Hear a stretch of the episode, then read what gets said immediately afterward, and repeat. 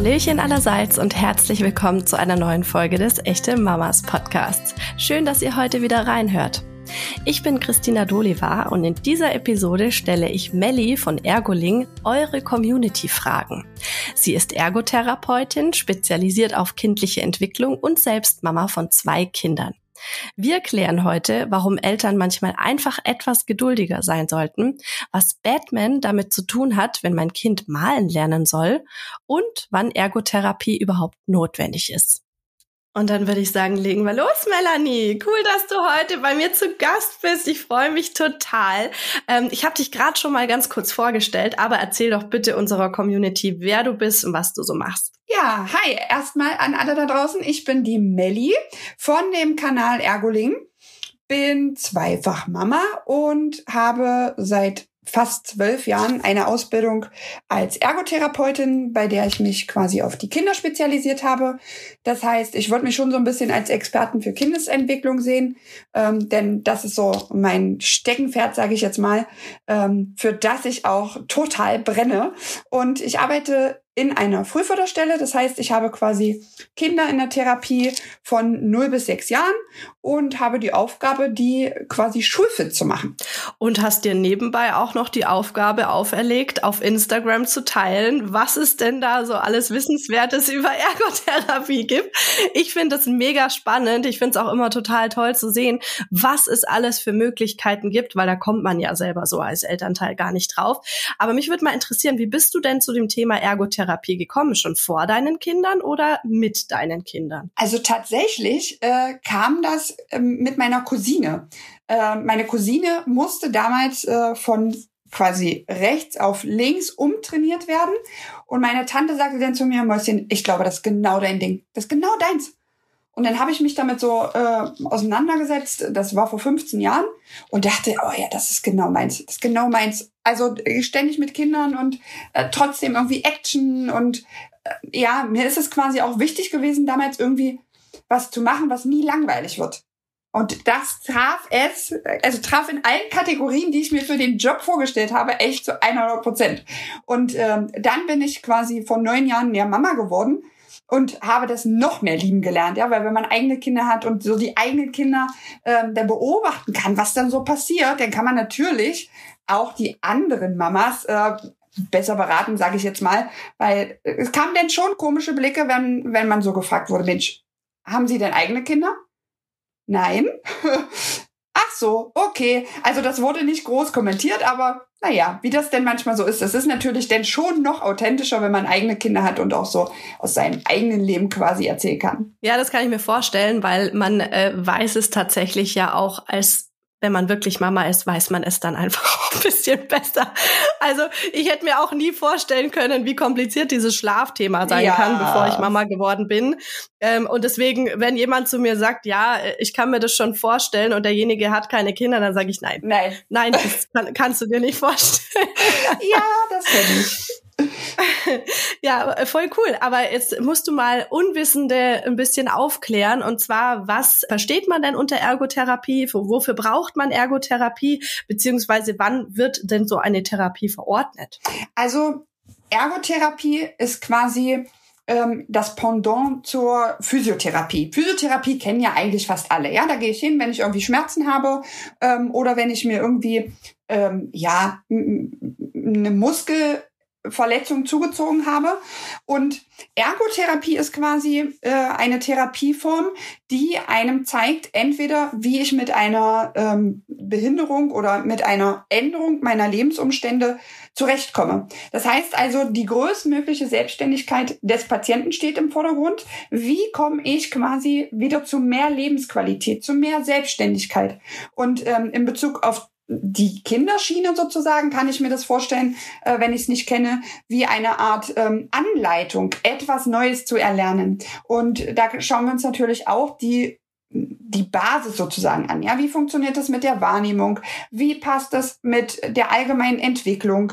Brauche ich denn zum Beispiel, wenn es jetzt mein Therapieziel ist, dass das Kind ähm, im Kindergarten selbstständiger wird? Was brauche ich dafür, damit das Kind es alles alleine machen kann? Und da führen wir quasi Überspiel, weil das ist ja auch der Alltag von den Kindern, ähm, die Kinder ans Ziel und sorgen quasi auch dafür, dass sie dann natürlich letztendlich ähm, ihre ihre Ansprüche, die sie haben und auch die die Eltern haben, dass die alle vereint werden. Also man guckt natürlich dann schon, das langfristige Ziel ist ja dann natürlich Schulreife oder ähm, eine bessere Konzentration im Schulalltag. Sowas sind ja dann auch so Dinge.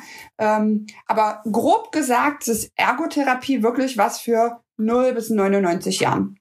Also man muss es dann natürlich immer auf die Schiene sozusagen anpassen, in der ich mich befinde. Wir fokussieren uns hier jetzt ja mehr auf die Kinder genau. und nicht auf die Erwachsenen und haben deswegen auch in unserer echte Mamas Community gefragt, was denn da so, äh, sag ich mal, den Mamas auf der Seele brennt, was die gerne zum Thema Ergotherapie wissen möchten. Und da kamen viele, viele spannende Fragen rein. Und wenn es für dich okay ist, würde ich dir die jetzt gerne einfach stellen. Ja, auf los geht's los, würde ich sagen. Und zwar möchte eine echte Mama wissen, wie erkennt erkenne ich selbst, ob mein Kind Ergotherapie brauchen könnte? Also da bin ich ganz, ganz, ähm, ja, ehrlich, wir müssen als Mamas, und das betone ich auch, wir müssen ganz doll wieder auf unser Bauchgefühl hören. Ich habe in den letzten zwölf Jahren, wo ich quasi wirklich mich intensiv mit Kindern beschäftige, immer mehr das Gefühl, dass immer mehr Mamas googeln und sich auch so vom Außen, sei es Mamas, Schwiegermamas, Erzieher oder, oder, oder, sehr beeinflussen lassen. Ja, also äh, auch im Freundeskreis sehe ich das. Oh, ich muss mal googeln, was du da gestern erzählt hast warte mal, du sitzt mir doch gegenüber, lass mich doch einfach das erklären. Man muss nicht alles immer googeln. Und ich glaube, mhm. da muss man auch wirklich auf sein Bauchgefühl hören. Die Mamas sind die Experten von ihren Kindern. Selbst wenn ich mit zwölf Jahren Berufserfahrung daherkomme, kann ich trotzdem nicht sagen, ich bin von Kind XY der Experte. Weil jedes Kind hat sein eigenes Tempo, jedes Kind hat seinen eigenen Charakter und jedes Kind hat auch quasi ähm, seine ganzen Eigenheiten, die die Mama natürlich am allerbesten versteht. Und da bin ich wirklich dafür, dass man sagt, Mensch, vielleicht auch nicht in diesen direkten Vergleich zu gehen mit, der Nachbar hat auch ein Kind in dem Alter und der kann dies schon, der kann das schon, sondern allgemein zu gucken, ist das Kind denn zum Beispiel jetzt äh, Thema Krabbeln, Thema Laufen lernen, Thema Motorik. Ist das Kind denn schon immer eher der, der für, für motorische Dinge zu lernen immer etwas länger braucht.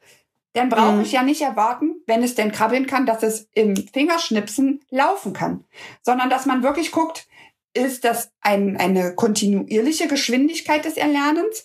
Gibt es denn Sachen wie zum Beispiel die Sprache, die dann besser klappen, die dann frühzeitiger sind ähm, als äh, das Laufen lernen zum Beispiel? Ja, das ist immer so eine Kombi. Sprechen und Laufen lernen ist immer so eines der größten Trägerpunkte äh, in meinem Job, ähm, so dass man quasi wirklich das Rundumpaket auch einfach betrachtet und guckt, ist jetzt irgendwie eine Auffälligkeit. Ja, also die ersten anderthalb Jahre war die motorische Entwicklung ganz, ganz normal für einen selbst.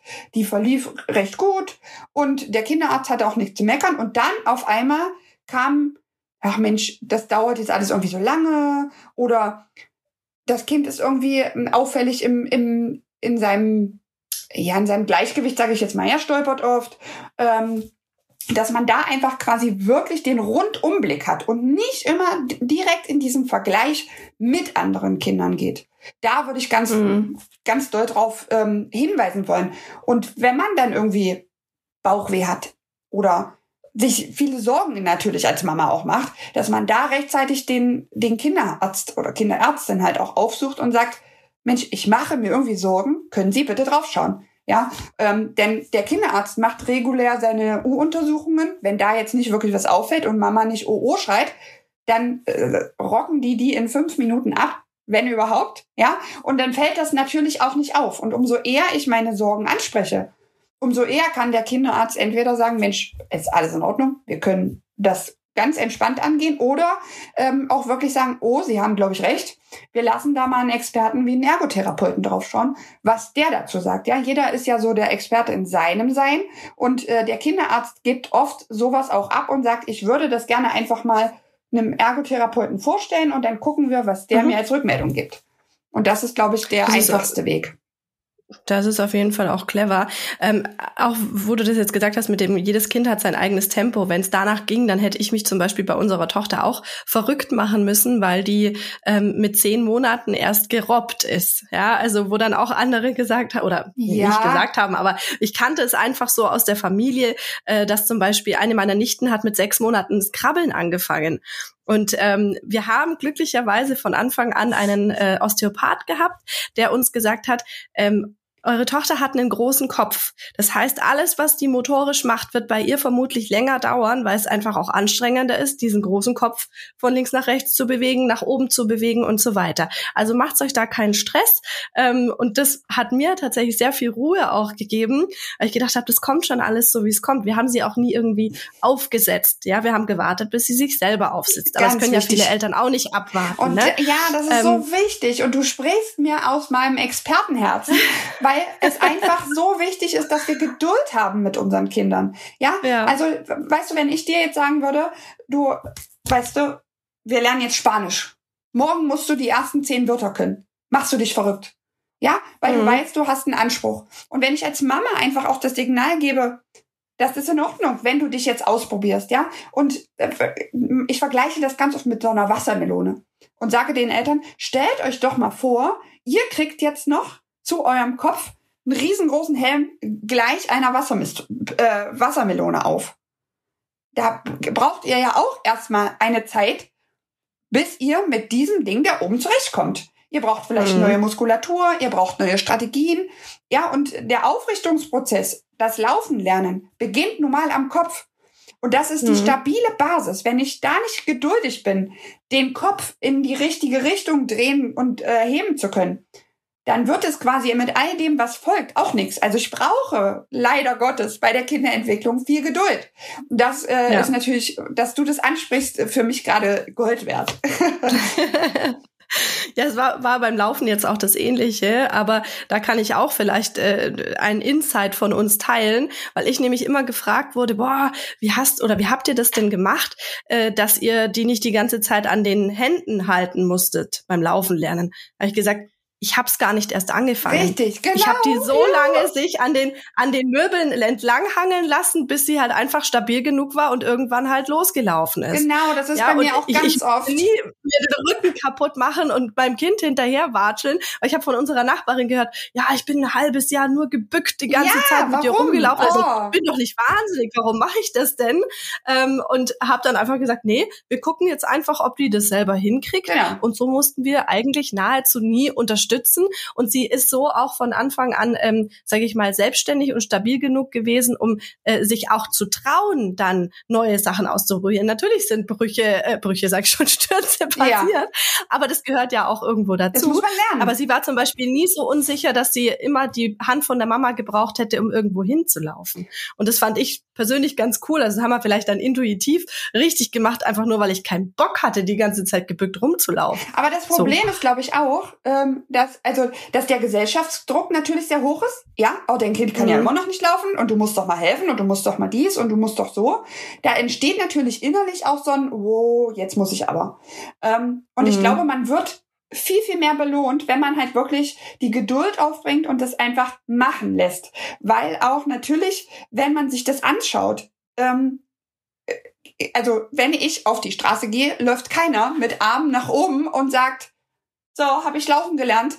Also die Kinder müssen, ich übertreibe jetzt natürlich, ja, aber die Kinder müssen, wenn sie an den Händen laufen lernen, zweimal laufen lernen. Weil das eine ganz mhm. andere Belastung der Muskulatur und Gelenke ist. Also ist es eigentlich auch für, wenn man quasi von außen das Ganze mal betrachtet, ist es sinnlos. Weil die Kinder dann natürlich merken, oh, Mama kommt immer. Es gehört also für mich zum Laufen dazu, dass Mama mich anfasst. So, und dann mhm. sind die auch gerne mal so, so, so einnehmend, dass sie sagen, bis zum 20. Lebensmonat gib mir deine Hände. Ja, mhm. so wie deine Nachbarin es beschreibt. Und dann merken sie, Mama und Papa wollen das alles hier irgendwie nicht mehr. Jetzt muss ich ja doch lernen. Also hätte man sich das Ganze auch sparen können und sagen können, ich warte einfach noch vier Wochen, dann läuft das Kind alleine. Meine Tochter ist auch äh, relativ spät gelaufen mit 14 Monaten. Aber die ist einfach aufgestanden und losgelaufen. Die ist mit mhm. 14 Monaten irgendwann mitten im Raum aufgestanden und ist ihre drei, vier Meter am Stück sicher gelaufen. Und das war für mich auch so dieses, ja, jetzt, jetzt hat sich die Geduld gelohnt. Und ich glaube, da muss man auch wirklich mehr die Mamas und Papas und die Eltern und die Omas und was weiß ich da draußen auch einfach ermutigen und sagen, habt einfach Geduld, vertraut in eure Kinder. Wir hatten früher auch keine Lauflernwagen und was es alles für einen Schnatter gibt, den man überhaupt nicht braucht. Das ist Geldrausschmeißerei. Mhm. Äh, das ist für mich der unnützte Kram überhaupt. Und ja, klar will man für sein Kind das Beste. Und man will natürlich auch, dass das Kind schnell lernt und was weiß ich, ja. Aber sind wir mal ehrlich, wenn das Kind laufen lernt, dann äh, will ich ja auch, dass es halt auch sicher fallen kann. Ja, auch fallen gehört dazu. Stürze, die du beschreibst, mhm. das muss ich auch lernen. Das ist äh, quasi ein, ein Reflex, den ich erlernen muss, sicher zu fallen. Ich muss natürlich, wenn ich stürze, meine Hand da nach außen kriegen oder die Hände vors Gesicht, äh, damit ich nicht mit dem Kopf auf das Pflaster oder wo knalle, ja. Das muss ich auch mhm. lernen. Und das lerne ich nicht, wenn mich ständig jemand festhält. So, apropos Lernen, machen wir mal weiter mit unseren genau. Fragen. Wir haben noch ganz, ganz viele. Ähm, was auch ganz viele Mamas wissen wollten, ist, zahlt denn die Krankenkasse Ergotherapie? Ja, ähm, wenn der Kinderarzt jetzt sagt, so, jetzt muss die Ergotherapeutin ran, gibt es, ähnlich wie bei der Physiotherapie, ein Rezept. Und bei Kindern ist quasi Physiotherapie und Ergotherapie jetzt zuzahlungsfrei sozusagen. Und ähm, es gibt quasi eine Begrenzung an Einheiten, die man bekommt. Das äh, nennt sich dann quasi, das sind die Einheiten im Regelfall. Das sind meistens 60 Stunden ähm, Therapiestunden, die dort verordnet werden. Aber es gibt auch noch den Fall wie bei mir. Ich arbeite ja in einer Frühförderstelle. Da wird das Ganze quasi nicht aus dem Topf der Krankenkassen bezahlt, sondern ähm, aus einem anderen Topf. Und ähm, da gibt es dann quasi ein, ein Jahreskontingent sozusagen, was der, ähm, mhm. was da freigeschaltet wird. Und auch das ist nicht zuzahlungspflichtig. Ähm, was jetzt gerade so aktuell das Problem ist, dass ganz viele Wartelisten einfach auch äh, voll sind. Also ich habe gestern mit einer Mama gesprochen, die gesagt hat, dass die Warteliste so voll ist, dass sie gar keinen mehr annehmen für die Warteliste, weil sie das in den nächsten zwei Jahren nicht abarbeiten können. Ähm, und deswegen habe ich quasi auf meinem Kanal ähm, so eine Art Elternsprechstunde ins Leben gerufen, dass man einfach vielleicht auch kurze Dinge ähm, besprechen kann. Ja, wenn man äh, jetzt, wie du sagst, Mensch, das Kind läuft einfach nicht, was mache ich denn falsch und wie kann ich das unterstützen? Dass man quasi diese zwei Jahre auch irgendwie mit einem guten Tipp, mit guten ähm, Möglichkeiten auch einfach überbrücken kann, ähm, bis dann wirklich die Ergotherapie ähm, ja auch besucht werden kann. Das ist äh, super, dass du das jetzt schon so beantwortet hast. Wäre nämlich die nächste Frage gewesen, wie ich das Kind in der Wartezeit unterstützen kann. Aber das wissen wir ja jetzt schon. Genau. Ähm, aber vielleicht auch mal eine andere Frage, weil äh, die Wartelisten platzen und wahrscheinlich auch ja, keine Ahnung, viele Eltern denken, ah, es, es muss jetzt aber irgendwie vorangehen. Aber wann braucht ein Kind denn keine Ergotherapie. Glaubst du, dass vielleicht auch einige gehen, die äh, ja jetzt eigentlich gar keine bräuchten? Äh, nicht unbedingt, weil ich glaube, dass die aktuelle Situation wirklich ähm, auch dazu beiträgt, äh, Eltern zu ermutigen, ähm, einfach ähm, sich mehr mit dem Thema auseinanderzusetzen und dass Kinder dann auch frühzeitig quasi wieder äh, ich sage jetzt mal, entlassen werden aus der Therapie, ähm, weil man für, für, für, für die Therapeuten sozusagen ja gut einschätzen kann, braucht es das jetzt wirklich, weil einfach äh, eine sensorische Störung zum Beispiel vorliegt, oder ähm, ist es jetzt eher ein Übungsprozess? Ja, dass man sagt, passen Sie auf, wir machen jetzt drei, vier ähm, Sequenzen. Dort zeige ich Ihnen, was Sie alles üben müssen. Dann kommen Sie vielleicht in einem halben Jahr nochmal. Weil einfach auch die Therapeuten gerade, glaube ich, danach gucken, was hat Priorität, was kann man auch super mit einer guten Anleitung zu Hause machen. Das ist auf jeden Fall gut zu wissen. Ähm, wie lang muss man denn durchschnittlich, sage ich mal, rechnen oder wie viele Stunden, bis man tatsächlich in der Ergotherapie Fortschritte sieht? Also bei mir sieht man das immer relativ schnell, weil ich einen, einen Ansatz nutze, ähm, der vielleicht den vielleicht nicht jeder Therapeut nimmt, aber bei mir sehr, sehr viel gebracht hat. Also ich versuche wirklich über die Motivation des Kindes zu gehen.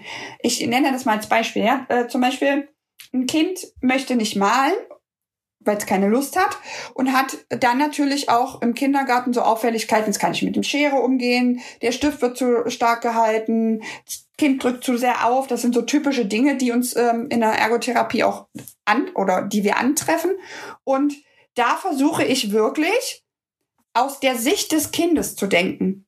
Und äh, nehmen wir mal an, es sitzt da ein Junge, der total auf Batman steht. Ja, ich muss immer so an meinen Sohn denken.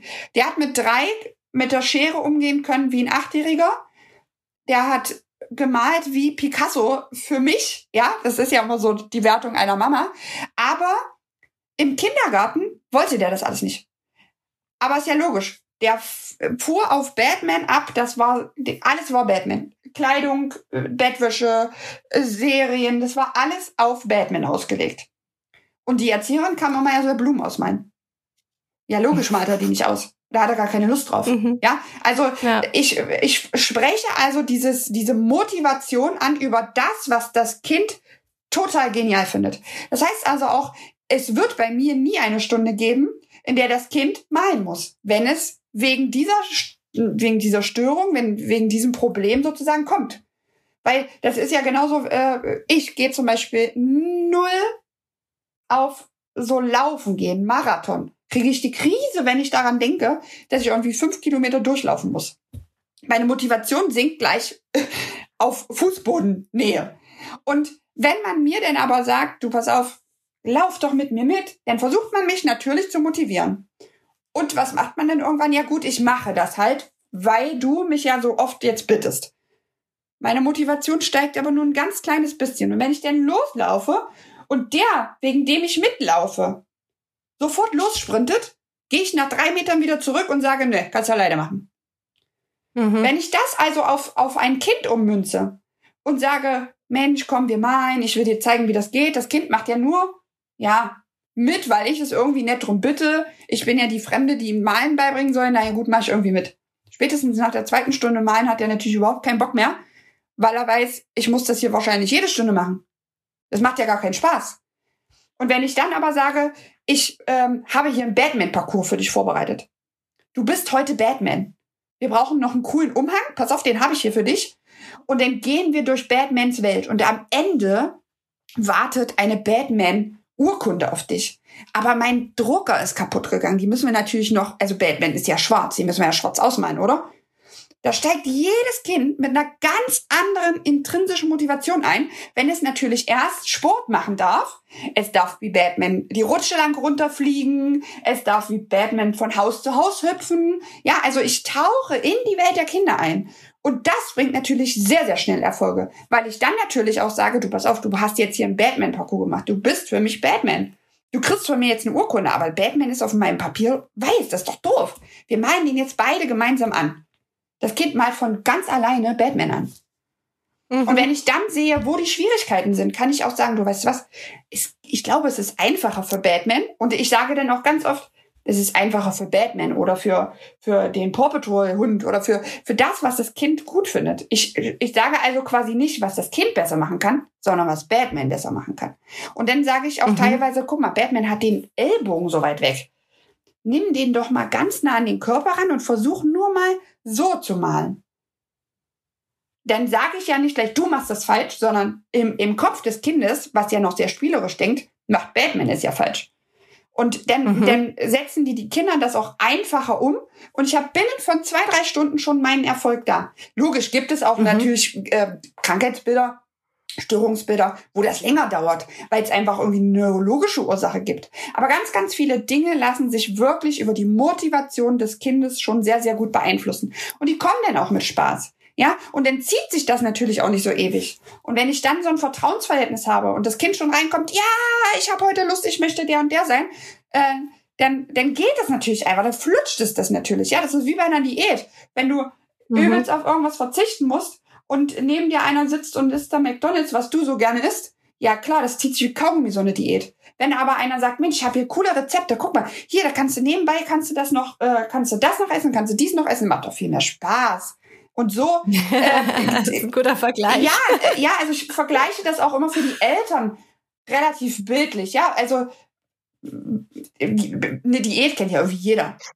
Ja, mhm. oder jeder sagt mal, ja. oh Mensch, wir fahren in zwei Wochen in Urlaub, muss irgendwie noch zwei Kilo abnehmen. Was vielleicht für den anderen völlig blödsinnig ist, ja. Aber sowas haben wir einfach schon mal erlebt. Und da versuche ich auch diese, dieses Verständnis, was ich brauche, dieses Gefühl dafür zu entwickeln, ähm, dass Motivation einfach auch für Ergotherapie im Bereich Kinder nicht wegzudenken ist. Das steht für mich ganz, ganz oben. Nicht das Ziel, was ich erreiche, sondern die Motivation muss da sein. Und dann geht es auch das relativ ist ja auch schnell. Eine ja, das ist ja aber auch eine echte Kunst, dass du dich da so äh, reinversetzen kannst und das dann auch äh, verstehst. Also ja. Also viele Eltern verstehen das ja oft nicht. Bist du denn schon mal dem Vorurteil begegnet? Das sieht ja aus wie normales Spielen. Nützt die Therapie denn wirklich was? Immer. Immer, das Kind. Aber ich bin mittlerweile so, das habe ich ein Jahr lang mitgemacht. Seit elf Jahren sage ich ganz oft, also wenn das Kind jetzt nach der Therapie immer erzählt, wir haben gespielt, dann habe ich alles richtig gemacht. Und dann gucken die Eltern natürlich erstmal verdutzt, Hä? Äh, und dann sage ich, ja, was ist denn ihr Alltag? Was ist der Alltag vom Kind? Das ist Spiel. Und das soll hier Spaß machen. Ihr, sie sollen ihr Kind hier mit Freude abgeben können. Sie sollen mit Vertrauen in mein Reich kommen und mitmachen und im Spiel lernen. Es gibt nichts Geileres, als über Spiel zu lernen. Und dann sagen die, okay, alles klar. Und dann kommen die Kinder raus, oh, wir haben jetzt so viel gespielt. Und dann äh, bin ich natürlich gleich zehn Zentimeter größer und sage, ja, yeah, ich habe alles richtig gemacht. Es ist auch wirklich total schön zu sehen, mit was für einer Leidenschaft und Freude du das auch alles erzählst. Also ich glaube, die Kinder, die bei dir in der Therapie sind, können sich wirklich glücklich schätzen. Ähm, wie ist es denn, wenn man jetzt mit seinem Ergotherapeuten nicht so ganz zufrieden ist? Kann man da auch wechseln? Kannst du? Ähm, das, das Recht quasi äh, zu sagen, halt, stopp, es funktioniert nicht, besteht natürlich. Ich würde aber immer raten, auch den, den Kontakt zur Praxis zu suchen. Weil manchmal, mhm. ich hatte das äh, in zwölf Jahren auch schon zweimal, ich bin mit dem Kind einfach nicht grün geworden. Der hat mich gesehen und hat gesagt, nee, mach nicht mit. Ich weiß bis heute nicht warum. Ich mag, mochte mhm. den. Und ich habe auch quasi meiner Meinung nach nicht ausgestrahlt, dass ich irgendwie ein Problem mit ihm habe. Ja, es gibt ja so, manche Menschen sieht man, egal ob Kind oder Erwachsener, da sagt man, oh Gott, also das haben wir ja alle, ja. Und auch Kinder dürfen mal Vorurteile haben oder irgendwas. Und dann sage ich halt auch ähm, ganz, ganz oft, Mensch, wir gucken mal, wen wir an, an Stelle dessen quasi anbieten könnten. Ja, ähm, mhm. und ganz, ganz oft bin ich aber auch so, dass ich sage, Mensch, wenn irgendwas ist, ich möchte, dass du mit mir sprichst, du darfst hier Nein sagen, du darfst hier deine Grenzen auch sagen und nur, weil du hier bist, um von mir was zu lernen, heißt das nicht, dass du alles machen musst, was ich sage. Bitte sprich mit mir, du darfst dir alles sagen, ich bin dir niemals böse. Und ähm, ich glaube, ähm, das eine Kind, was ich wirklich abgeben musste, hat mich total getriggert. Also der hat mit Stiften nach mir geschmissen, der hat also der wusste ganz genau, wie er mich provoziert. Und damals, mhm. ich war Berufsanfänger. Ich, der hat wahrscheinlich meine innere Wut ihm gegenüber, dass er mich mit Stiften beschmeißt und ich war in dem Moment so hilflos. Und ich glaube, das mhm. hat dann irgendwie auch zu so einer Diskrepanz geführt. Mittlerweile mhm. weiß ich, wenn mir was nicht gefällt, dann darf ich das genauso sagen und sagen, hey, warte mal, beschmeißt du Mama und Papa mit Stiften? Nein, ja, also dann wird es ja auch nicht gemacht. Ich beschmeiße dich auch nicht mit Stiften. So, ja, dass man auch einfach sagt, hey, halt, stopp. Ich bin hier ja eigentlich der, der das Ganze leitet. Klar äh, kannst du dich in einem gewissen Rahmen bewegen, aber das geht jetzt über meine Grenze hinaus. Und das muss man natürlich auch lernen, ja. Also Grenzen, ähm, grenzüberschreitendes Verhalten war das schon wirklich äh, extrem. Also der hat dann irgendwann wirklich 20 Stifte genommen, hat mir die entgegengeschmissen, hat gesagt, du bist doof. Und ich stand mhm. dann da als Berufsanfänger und dachte, oh Gott, was mache ich jetzt? Oh Gott. Ha, Hilfe. Hm. Und der, das war einfach, das hat nicht, also ich glaube, es auch, das war meine Schuld, weil ich auch einfach nicht klar genug war und gesagt habe, hey, was soll das? Ich möchte das nicht. Mhm. Was, ja, und der hat mich dann so provoziert und die Mama hat dann auch gesagt, ja, der hat immer gar keine Lust. Und dann dachte ich, oh Gott, sie spricht es aus. Ja komm, wir gucken mal nach einem Therapeutenwechsel. Das macht man ja auch nicht als Berufsanfänger. Man fängt ja gerade beim neuen Chef an und will, äh, man sagt ja dann auch nicht, also nee, das passt irgendwie nicht mit dem Kind, können wir das bitte wechseln? Da denkt ja der, also man denkt ja dann auch, Gott, was soll der Chef denken, was soll die Mama denken, ja? Mhm. Also ich glaube, da muss man einfach auch gucken, was zu dem Kind passt. Und wenn es nicht passt, einfach offen drüber reden und sagen, also ich habe das Gefühl, wir müssen irgendwie Therapeutenwechsel anberaumen. Und dann ist das auch nicht so schlimm. Und auch ein Therapiewechsel oder ein Praxiswechsel ist völlig in Ordnung. Aber ich bin immer für klare, offene Kommunikation. Das würde man ja bei einem Arzt zum Beispiel genauso machen, wenn man nicht zufrieden ist. Genau. Dann geht genau. man ja auch nicht nochmal hin. Genau. Wie ist es denn? Das Thema Konzentration ist, glaube ich, in der Ergotherapie auch äh, ja. immer wieder äh, ganz, ganz präsent. Äh, hier konkret die Frage, wie kann ich meinem Kind helfen, sich besser zu konzentrieren? Da bin ich auch wieder bei meinem Leitsatz, äh, und zwar innere Ordnung entsteht erst, durch eine äußere Ordnung. Also ich vergleiche das auch immer für die Eltern sehr bildlich. Stellt euch vor, ihr müsst eine Steuererklärung machen. Die mache ich ja auch nicht am Strand, wo alle nebenher sich in der Sonne braten, spielen, toben, sondern ich brauche für meine Konzentration einen gewissen Arbeitsplatz. Ob er in eine, an einem ruhigen Ort sein muss oder an einem äh, vollbeladenen Strand. Das ist von Person zu Person unterschiedlich. Aber ich kann mich zum Beispiel besser konzentrieren, wenn es ringsherum ordentlich ist. Ich kriege mhm. eine Meise, um es mal so zu sagen, wenn der ganze Schreibtisch voll ist, wenn das Büro irgendwie voll ist, dann denke ich, also dann lasse ich mich sehr leicht ablenken. Ich kenne aber Personen, die genau dieses Chaos brauchen, um kreativ zu sein. Also ich muss mhm. wirklich gucken, wie die äußere Ordnung vom Kind sein muss. Ja, mein Sohn zum Beispiel, der kann nebenbei beim Lernen Radio hören. Das stört den null. Der kann das komplett ausblenden. Ich würde mit Radio mitsingen. Och, erzählt er was, erzählt er was, was heute früh passiert ist. Ich würde mich überhaupt nicht konzentrieren können. Und das ja. ist ganz, ganz wichtig, dass wir quasi nicht unsere äußere Ordnung auf das Kind projizieren, weil das kann eine ganz andere sein. Und dass man mhm. da einfach guckt, was braucht jetzt auch das Kind? Braucht es vor einer Konzentrationsaufgabe vielleicht ganz, ganz viel Bewegung, ganz viel Input, ganz viel Hüpfen, Trampeln, damit der Körper quasi auch dann irgendwie eine Pause braucht und das Gehirn seine Arbeit leisten kann. Adäquat, sage ich jetzt mal, ja. Also da muss man wirklich immer schauen, was braucht das Kind und nicht, was brauche ich, um mich zu konzentrieren. Mhm. Und dann kommt man ganz, ganz schnell auch ähm, ans Ziel und dann auch wieder die Motivation einzubinden. Ja, also wir haben jetzt hier ein, ein Batman-Rätsel. Das müssen wir lösen, damit Batman seinen Fall lösen kann. Klingt natürlich cooler. Eins, du pass auf, du hast hier ein, ein, ein Rätsel, was du lösen musst. Du musst von, vom Anfang zum Ende kommen. Sieh mal zu, wie du das schaffst. Genau die gleiche Aufgabe aber zwei ganz andere ähm, Signale, die bei dem Kind ankommen können. Und da bin ich quasi auch immer für Motivation und äh, für, für, für auch Interessen wecken. Also ein Kind wird niemals Konzentration lernen, wenn ich äh, es mit äh, fünf Rätseln quasi bombardiere, die es eigentlich gar nicht cool findet, sondern ich muss immer gucken, mhm. was, worauf hat mein Kind Lust, welche Art von Aufgaben liebt es und darüber quasi ähm, auch das zu, zu trainieren, was es nicht so mag, aber dann immer mit der Motivation von Batman oder was weiß ich. Es ist voll witzig, wie du das jetzt gerade erklärt hast. Ähm, Habe ich auch selber über mich nachgedacht, weil ich auch so ein Mensch bin. Ich brauche einfach auch Ordnung, um mich innerlich aufgeräumt zu genau. fühlen. Genau. Also ich starte viel besser in den Tag, wenn die Wohnung ordentlich ja. ist oder kann auch besser arbeiten. Und es ist aber ganz witzig, das äh, überträgt sich auch schon so ein bisschen auf unsere Tochter, weil die mag zum Beispiel auch dass Sachen immer gleich ablaufen zum Beispiel. Also ja. ich habe mich wirklich beäumelt mit meinem Mann zusammen, als wir, ich glaube, das war am Abend mal, und äh, wir haben halt unsere festen Plätze auf dem Sofa.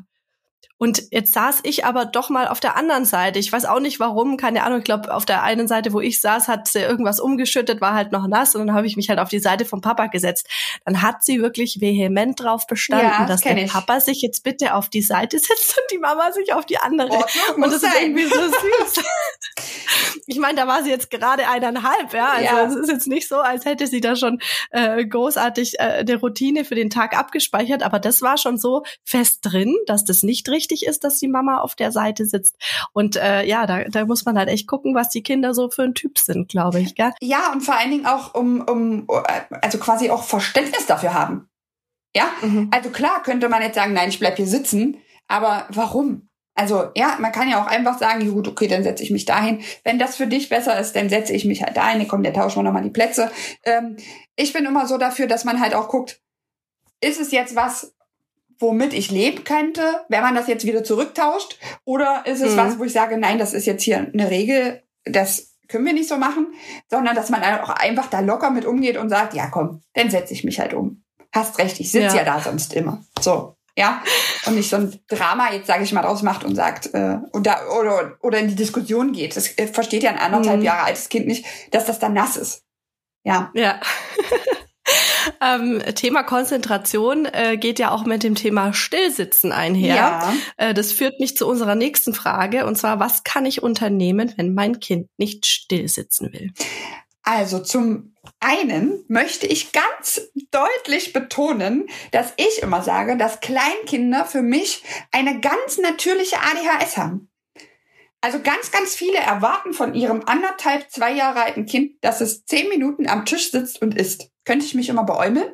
Kommt ganz oft. Ja, mein Kind sitzt mit 18 Monaten nicht am Tisch, wirft mit Essen, steht andauernd auf, setzt sich hin, steht wieder auf. Leute, ganz normal. Ganz normal. Ähm, man muss, also es gibt einen coolen Leitsatz. Vielleicht ähm, interessiert das ja äh, die Hörer auch. Ich sage immer, die Konzentrationslänge grob, äh, also quasi überschlagen, auf die, auf die Minuten kommt man quasi, wenn man das Alter mal zwei nimmt. Das heißt also, meine ein Jahre alte Tochter oder mein ein Jahre alter Sohn kann zwei Minuten konzentriert eine Aufgabe maximal nachgehen. Zwei Minuten. Wie lange sind für uns zwei Minuten? Das ist für uns nichts beim Armbrot. Mhm. Ja? Und das als kleiner Richtwert. Das heißt also, wenn dein Kind ständig aufsteht beim Essen, kannst du höchstens äh, etwas Schweres auf den Schoß packen, damit das Kind einfach quasi sich spürt. Und ähm, mhm. ich vergleiche das ganz oft ähm, mit, ähm, mit, wenn uns die Beine einschlafen. Ja, dann müssen wir ja auch aufstehen und sagen, oh, nee, oh, ich muss mal kurz die Beine ausschütteln. Und so ist das für Kinder. Die spüren sich dann nicht mehr. Das ist wie einschlafen mhm. und dann stehen sie kurz auf. Dann müssen sie mal rumspringen und dann können sie sich wieder setzen. Und wenn ich aber etwas Schweres, zum Beispiel ein schweres Kuscheltier zum Beispiel, auf den Schoß lege, dann spüre ich mich selber. Das nennt man tiefensensible Reize. Also Reize, mhm. die über Druck zum Beispiel nach innen gehen, damit ich mich im Raum spüre. Und das hilft ganz oft, wenn man wirklich merkt, das Kind kann einfach nicht mehr stille sitzen. Im Warteraum jetzt oder beim Zahnarzt oder so, ja, kommt das ja auch manchmal vor. Dann kann man zum Beispiel den Körper mal ganz dolle abklopfen.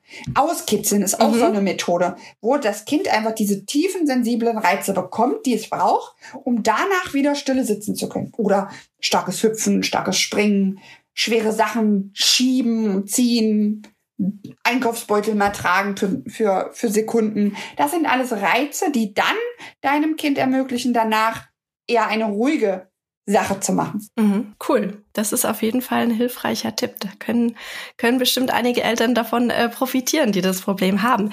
Jetzt haben wir noch eine Frage und zwar, wie bekomme ich mein Kind mit zwei Jahren trocken? Ist das Thema Trockenwerden überhaupt ein äh, Ergotherapie-Thema? Würde mich an der Stelle mhm. interessieren. Also nicht zwingend, weil ähm, das natürlich auch eine gewisse Reife mit sich bringen muss. Ja, also ich brauche mit einem Kind, was überhaupt gar kein Interesse für eine Toilette hat, gar nicht das, das Training sozusagen anfangen. Ich bin sowieso kein Freund davon, ähm, ein Toilettentraining an sich zu machen, weil einfach die Motivation, wir sind wieder bei der Motivation, die muss da sein. Und wenn ich ein Kind ständig auf Toilette zwinge, was das für unnötig hält, dann habe ich da eine negative Verbindung zur Toilette. Und dann dauert das alles mhm. ewig. Wenn ich aber spielerisch mein Kind mitnehme und sage, oh, Mami muss mal auf Toilette, kommst du mit? Guck mal, du kannst Mami mal die Hose runterziehen, zieh Mama mal die Schlippi runter, Mama setzt sich hin. Oh, hörst du das auch? Wenn ich das spielerisch mache, ohne Zwang, mhm. dann sagt das Kind irgendwann von ganz alleine, Mami, ich will auch. Mhm. Oder Mami alleine machen. Oder ja, gibt mir das Zeichen. Ähm, und wir haben das quasi bei uns zu Hause so gemacht, auch im Alter von anderthalb, zwei, dass ich Töpfchen auf der Toilette hatte, im Wohnzimmer hatte, im Kinderzimmer hatte. Und immer wenn ich gesagt habe, oh, ich muss auf Toilette, kommst du kurz mit? Oder musst du auch? Ja, denn so das ging das von ganz alleine. Hose runter, Schlippi runter, hinsetzen, Pipi machen. Und Mhm. das quasi so ohne Zwang. Ja klar, Binden sind teuer, man will die irgendwann loswerden. Es ist ja auch lästig, diese blöde Wickeltasche da immer mitzuschleppen. Kann ich völlig nachvollziehen. Aber wenn das Kind kognitiv nicht dafür bereit ist, selber zu spüren, dass da was drückt, dass da was kommt, dass das nass wird, dass das dreckig ist, dann ist das vergebene Mühe. Und dann mache ich mir mein Mhm. eigenes Leben schwer. Ich bin selber viel, viel eher genervt und gestresst, weil meine, mein Bedürfnis danach, dass mein Kind einfach sauber wird, wird ja nicht gestillt. Und das ist ja ein Teufelskreis, aus dem ich nicht rauskomme. Also einfach Mhm. wirklich es annehmen. Wenn es das Zeichen gibt, Toilette ist mir wurscht. Ich habe einfach da noch keine Verbindung zu. Lassen. Drei Wochen später nochmal probieren. Ja, ganz oft ähm, ist dann natürlich auch das Problem, wenn die Windel um ist, merken Kinder ja auch nicht, dass es nass wird. Das heißt, ich Mhm. würde sagen, jetzt, wenn, wenn das Kind jetzt irgendwie so in diesem Alter ist, lasst jetzt die Windeln weg. Jetzt kommt der Frühling, jetzt kommt der Sommer, lasst die Windeln weg. Da, wenn, wenn es dann jetzt läuft, äh, bildlich gesprochen, das merken die Kinder ja. Ja, und Mhm. dann ist auch der Wäscheberg natürlich nicht so groß. Ja, im Winter kann man das natürlich auch machen. Da merken natürlich die Kinder auch, öh, es wird nass. Aber dann habe ich eine Strumpfhose, dann habe ich die äh, Überziehhose, dann habe ich vielleicht noch einen Schneeanzug, den ich waschen muss. Das macht mir ja selber Stress. Habe ich nur eine Strumpfhose und einen Schlüppi, der nass wird, tauschen, waschen, fertig. Und dann Mhm. bist du natürlich als Mama oder Elternteil, als Papa oder wer auch immer das da jetzt gerade zuständig ist, viel entspannter, wenn ich einfach selbst gelassen bin. Ja. Und das muss man ja auch ehrlicherweise sagen, ein Kind muss ja mit zwei Jahren jetzt noch nicht zwingend trocken sein. Nein, also nein. zwei Jahre ist ja jetzt auch schon relativ früh. Also unsere wird jetzt im Juli zwei Jahre alt und die war tatsächlich schon zweimal, äh, stand sie vorm Klo und äh, hat signalisiert, sie muss aufs Klo und das hat tatsächlich schon äh, ge geklappt. Also ich war da selber voll überrascht, weil ich dachte so, hä? Wo kommt es Wie denn kommst her? du denn jetzt auf die Idee, gell? Aber das hat sie wahrscheinlich irgendwie bei anderen Kindern gesehen und äh, hat sich das abgeschaut und wollte das dann auch mal ausprobieren.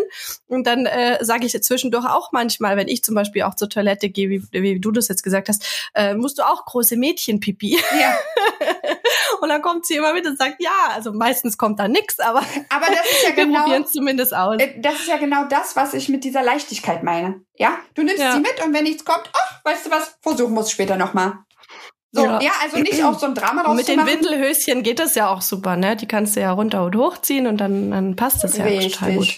Ja, und jetzt ist halt Ähm, auch einfach die Zeit, äh, um, ähm, um quasi das mh, locker und leicht anzufangen. Ja, weil wenn ich Mhm. mich selber so stresse und sage, das Kind muss doch, das Kind muss doch, das Kind muss doch, ja, dann wird es eh nicht. Das ist wie mit Mhm. dem Abnehmen, sage ich. Also wenn, wenn Ja. du dir jetzt vornimmst, genau jetzt in den nächsten drei Tagen zwei Kilo abzunehmen und dich übelst unter Druck setzt, wird das eh nicht, ganz vergessen. Die zwei Kilo Ja. fliegen, wenn du nicht mehr dran denkst. Da arbeitet der Körper gegen ein. Ganz genau. Ähm, jetzt ha haben wir ja ganz viel über, sag ich mal, ge gewöhnliche Herausforderungen in der Ergotherapie gesprochen. Du hast aber vorhin auch schon gesagt, dass Ergotherapie äh, ja auch bei der einen oder anderen körperlichen Behinderung tatsächlich äh, hilfreich sein kann. Äh, bei welchen denn wurde hier gefragt? Also ganz oft äh, begegnet mir zum Beispiel die Trisomie 21, ähm, dann aber auch quasi wirklich Intelligenzminderungen, ähm, autistische, ähm, also man sagt ja Autismus, Spektrumstörungen, ähm, bis hin zum ADHS, ADS, also das, was so ähm, für, für, für umgangssprachlich einfach eine ähm, eine Herausforderung ist, wird ähm, rein vom Gesetz her ja schon als entwicklungsverzögert gesehen und bekommt dann natürlich auch äh, den entsprechenden ähm, äh, Therapiebedarf sozusagen. Ja, also die haben äh, Mhm. mit einer entsprechenden Diagnose sozusagen auch ganz andere Möglichkeiten. Ja, ich hatte ja vorhin gesagt, dass ähm, normal, im Normalfall so 60 Stunden Therapie ähm, als Normalfall gilt, habe ich aber eine ähm, einer Autismus-Spektrumstörung habe ich da natürlich ein ganz anderes Kontingent an Therapiemaßnahmen. Mhm. Also da muss man immer schauen. Ähm, es gibt auch für die für die kleinsten Dingen Diagnosen. Ja, also wenn mein Kind zum Beispiel jetzt nicht malt, äh, gibt es auch die Diagnose vom Arzt Entwicklungsstörung der Feinmotorik. Das klingt erstmal mhm. sehr, oh Gott, mein Kind hat, aber ja, das ist ja nur, weil der Arzt da was draufschreiben muss, damit die Krankenkasse es auch bezahlt. Ja, also da bin mhm. ich immer, bleibt ruhig, das kriegen wir ja hin. Das ist ja jetzt nichts, was, äh, was sehr lange braucht. Aber eine Autismus-Spektrum-Störung zum Beispiel, die bleibt ja. Die, das geht ja auch nicht weg. Wie, genauso wie ähm, die Trisomie 21, die ja auch uns Therapeuten quasi ähm, sagt, Mensch, wir müssen einfach Kind und Eltern vielleicht auch zeigen, wie Strategien ähm, den mhm. Alltag auch einfach erleichtern. Das ist ein schöner Abschluss zu genau. dieser Frage, ähm, weil man möchte man möchte es ja allen einfach leichter machen genau. und dafür ist die Therapie dann ja auch gedacht. Äh, wir sind schon am Ende von unserer Folge angekommen. Ich habe dir jetzt alle Fragen gestellt. Hast du denn zum Abschluss noch was, was du gerne an unsere Community loswerden möchtest? Ja, wenn ähm, die Community irgendwelche Fragen hat, bin ich natürlich ähm, auf Ergoling erreichbar. Ich versuche mal relativ zeitnah die Nachrichten alle abzuarbeiten und äh, möchte dann natürlich auch einladen, bei mir den ein oder anderen Tipp quasi für den Alltag, für die Motivation des Kindes mitzunehmen und äh, möchte dir natürlich auch für die Einladung danken. Es hat mir wunderbar äh, hier meine Zeit versüßt und ähm, ich hoffe, dass die Hörer da draußen viel mitnehmen konnten. Das ist immer mein eigener Anspruch äh, an so einen Podcast. Da bin ich mir total sicher, dass das so ist. Und ich hoffe natürlich, dass wir künftig für Fragen rund um Ergotherapie wieder auf dich zukommen Immer dürfen. Immer, dürft ihr. Für Folge 2 bin ich jetzt schon zu haben.